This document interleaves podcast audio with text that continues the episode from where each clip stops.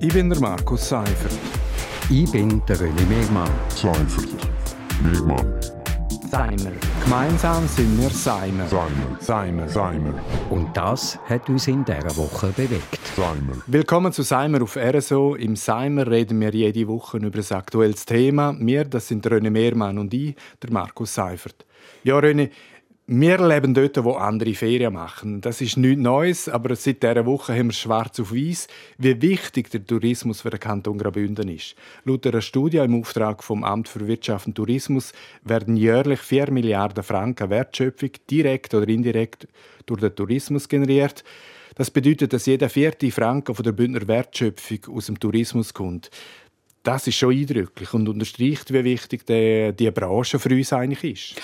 Also man hat ja schon immer gewusst, dass der Tourismus wichtig ist für den Kanton. Das ist auch immer wieder betont worden, vor allem Wirtschaftsvertreter vom Kanton und so. Aber jetzt hat man es schwarz auf weiß und äh, ich finde die Zahlen schon noch beeindruckend. Also auch äh, ein Drittel der Beschäftigten hat irgendwie mit dem Tourismus zu tun, zum Teil direkt, zum Teil indirekt. Das sind doch äh, ziemlich beeindruckende Zahlen.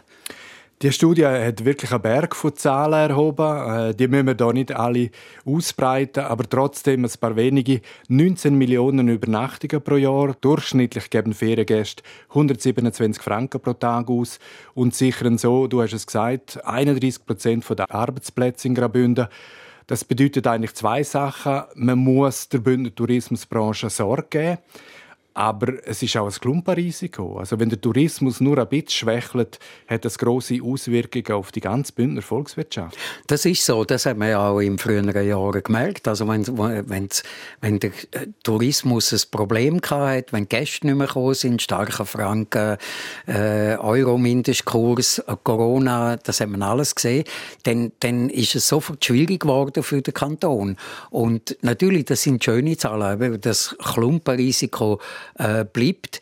Ähm, man hat jetzt das auch beziffert, aber ich glaube nicht, dass man das irgendwie kann verändern kann. Also wir sind ein touristischer Kanton. Das heißt aber auch, dass man der Branche Sorge geben muss. Man muss sich Sorge geben, kann sich äh, erfreuen an den schönen Zahlen, aber man muss auch sagen, die Schattenseite des Tourismus, die spürt man eigentlich jedes Wochenende. Also die Straßen sind überlastet, die Blechkarawanen der Gäste wird jedes Jahr länger. Dazu kommen viele Zweitwohnungen, die die meiste Zeit leer stehen und der Wohnungsmangel für Einheimische verstärken bei allen wirtschaftlichen Vorteilen vom Tourismus, da muss Politik Lösungen suchen und finden, sonst kommt das auf die Länge eigentlich nicht gut. Das ist sicher so, also das muss man lösen. Zweitwohnungsbau ist, ist ein Problem, wo man, wo man muss angehen, wo aber nicht ganz einfach ist zum lösen. Also ich, könnte, ich hätte jetzt auch nicht eine Idee, wie man das macht.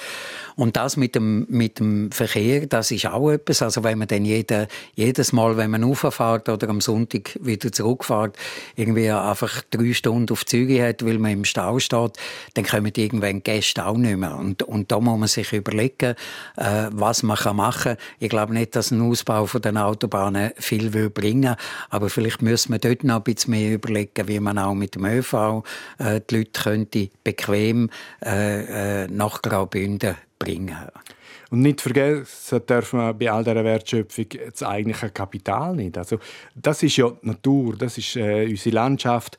Und Gäste kommen nur, wenn die einigermaßen intakt ist. Und genau da liegt meiner Meinung nach auch ein grosses Dilemma. Also einerseits kommen die Leute weg der Natur, aber gleichzeitig verlangen sie ausbaute Skigebiete, ausbaute Verkehrsverbindungen, immer mehr Luxus bei den Unterkünften das ist eine Gratwanderung, die immer heikler wird. Irgendwann gibt es da sicher auch einen Punkt, wo es einfach kippt.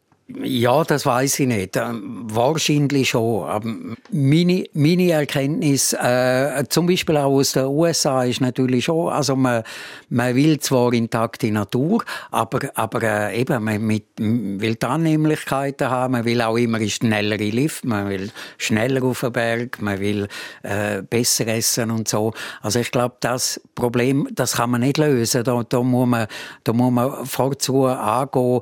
Ähm, ich glaube auch nicht, dass so Initiativen wie wir setzen jetzt auf nur naturnahen Tourismus, dass die funktionieren. Wahrscheinlich braucht es irgendwie beides. Und man muss es einfach gut planen und muss es auch gut umsetzen. So soll es sein, aber wir machen einen Schlusspunkt an dieser Stelle. Das ist Simon Nummer 134. Simon gibt es jeden Freitag hier auf RSO und auch als Podcast. Ich bin der Markus Seifert. Ich bin der René Megmann. Seifert. Megmann. Seimer. Gemeinsam sind wir Seimer. Seimer. Seimer. Seimer. Und das hat uns in dieser Woche bewegt. Seimer.